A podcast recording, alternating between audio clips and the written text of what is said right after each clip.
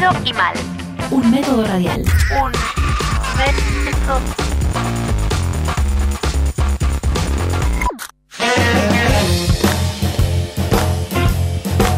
Hola, hoy vamos a hablar del pan. Voy a intentar pasarte los métodos y la receta para que logres un pan de excelente, de excelente calidad, de una manera muy organizada, que va a llevar bastante tiempo, pero que va a ser muy fácil.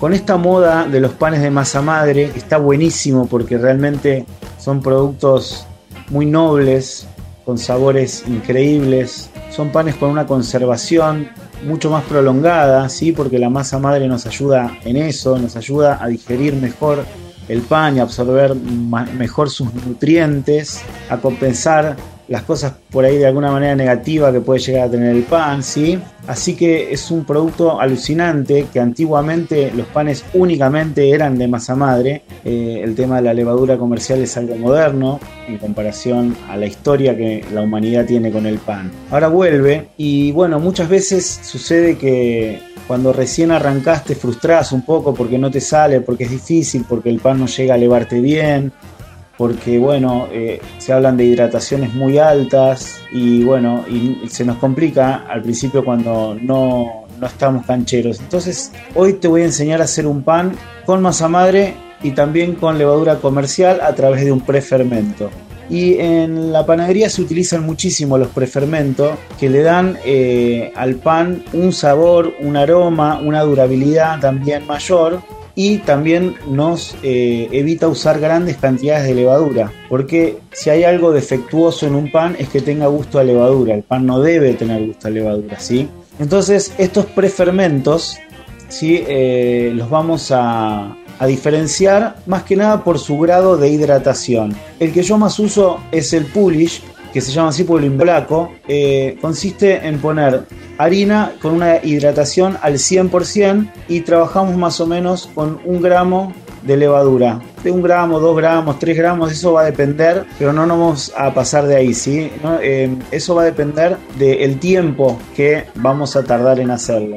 Después tenemos la viga italiana, que es lo mismo, pero que lleva una hidratación de entre un 50 y un 55%. Después tenemos la esponja, que es el más conocido tal vez acá en Argentina porque es el que se utiliza para hacer pan dulce, se utiliza mucho para las masas dulces y va a llevar una hidratación de entre un 60 y un 65%. Pero los porcentajes de levadura van a ser eh, los mismos dependiendo entonces el tiempo de fermentación que lo vamos a tener. Lo primero que vamos a pensar cuando elaboramos nuestro pan es el porcentaje de hidratación que vamos a querer hacerle.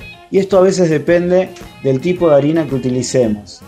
¿Sí? Eh, bueno, el pan que vamos a hacer hoy va a llevar un 60% de hidratación y un 65% si le pondríamos parte de harina integral. ¿Por qué? Porque la fibra eh, retiene y absorbe un poco más de agua, entonces le agregamos un poco más. El porcentaje de la sal, esto es importantísimo, es inamovible y va a ser un 2%. ¿ok? Eso es así, esta, esta idea de porcentaje te la tenés que grabar en la cabeza bien porque se va a repetir. Después la hidratación de 60 para arriba siempre eh, pero bueno, este es un pan que no va a requerir un panetón o un molde, lo vamos a, eh, a formar directamente en la mesa, así que con esta hidratación vamos a ir más que bien. Con respecto a la harina a usar, que ahora está tan de moda el tema de la harina de fuerza o las harinas orgánicas y demás, que están buenísimas, pero si no podemos acceder a, a una harina tres ceros panificable, ¿sí? La harina se divide eh, más que nada el porcentaje de proteína que tenga, que esto es lo que hace que tenga mayor cantidad de gluten eh, y la calidad del gluten eh, que voy a lograr con esta proteína. pero cualquier harina, las harinas que se venden en el supermercado no son las ideales porque son harinas comunes. si podemos ir a, un lugar de panadería, por ejemplo en La Plata está el molino campodónico, ¿sí? en 57. 1 y 2 que venden harina 3 ceros eh, en bolsones de 25 kilos y es muy muy recomendable, la verdad que anda muy bien. Eh, bueno, Vamos a iniciar el día 1 por la mañana, vamos a refrescar nuestra masa madre, que hay mil recetas por internet, eh, seguramente lo tenés.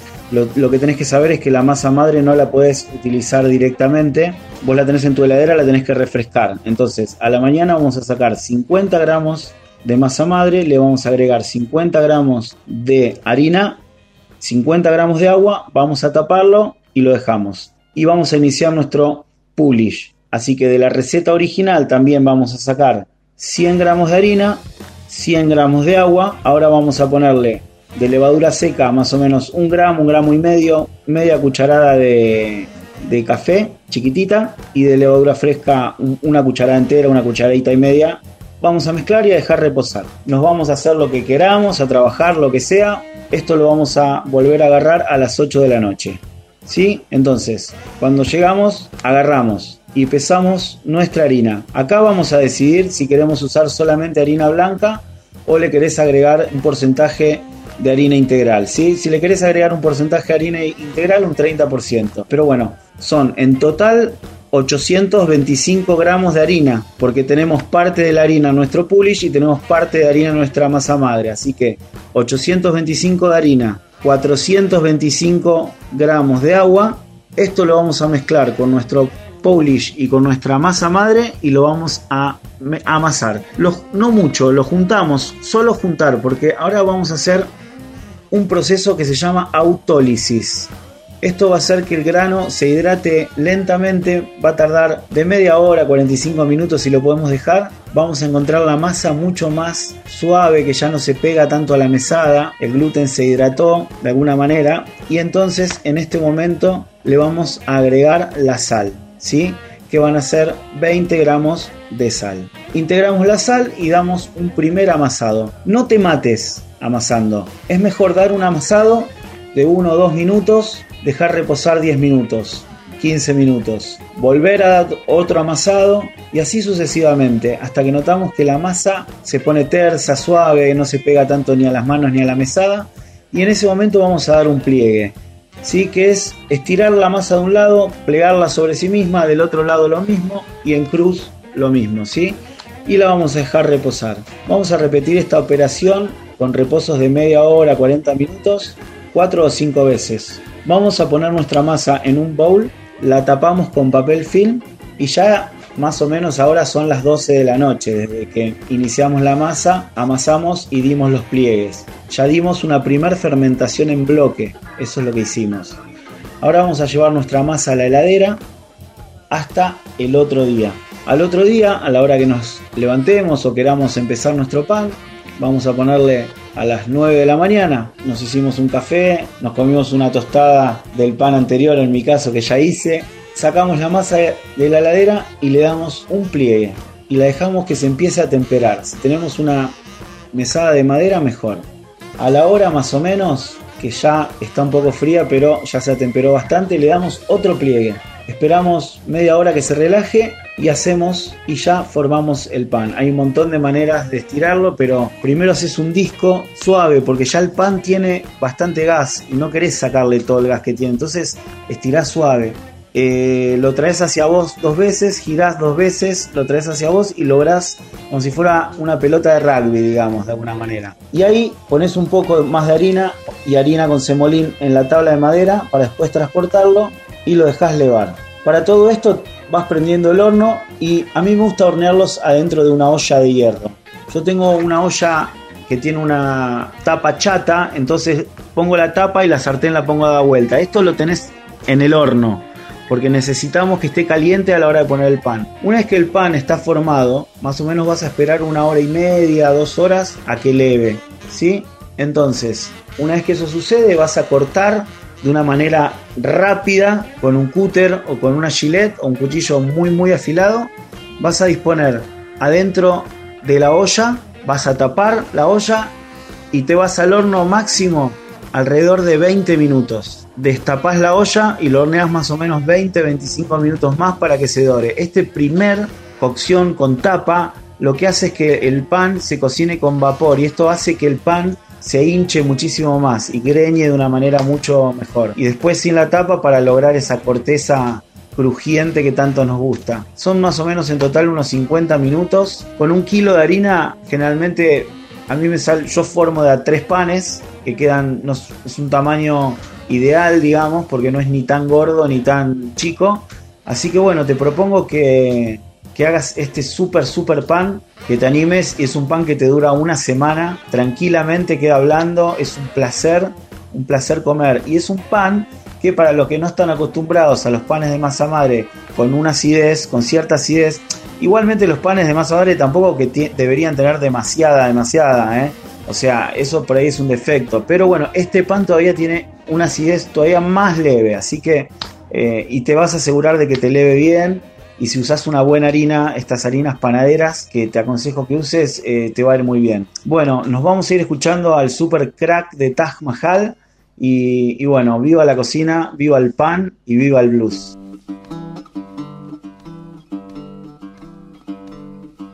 See, see rider, see what you done done. Oh, see, see rider, see what you done done. Oh, CC Rider, say what you done done. You done gone and left me. Now you may not come.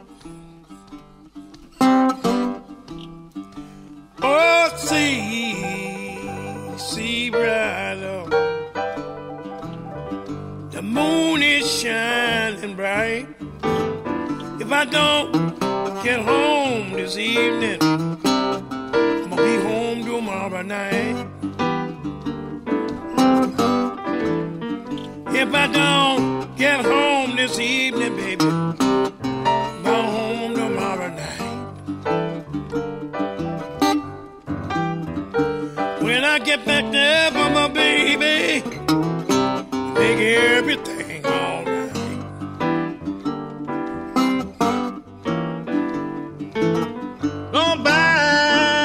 a pistol, cause as long as I am tall, yeah, yeah, gonna buy me a pistol, long as I am tall. I'm gonna shoot that man and catch that midnight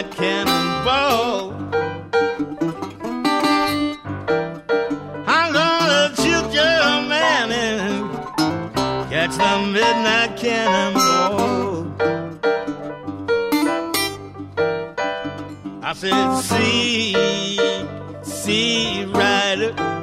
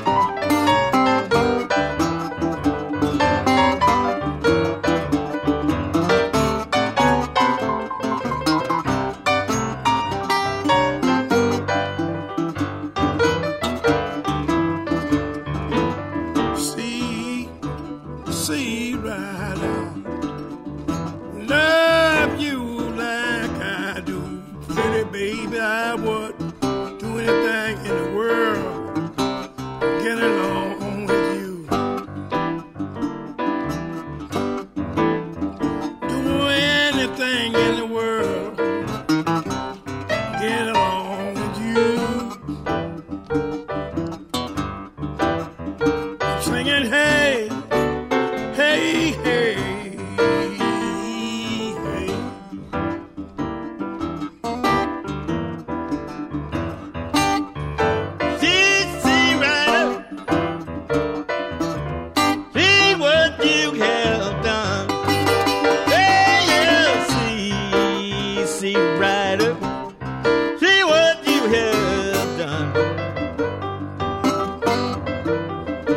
then you made me love you. Now you're.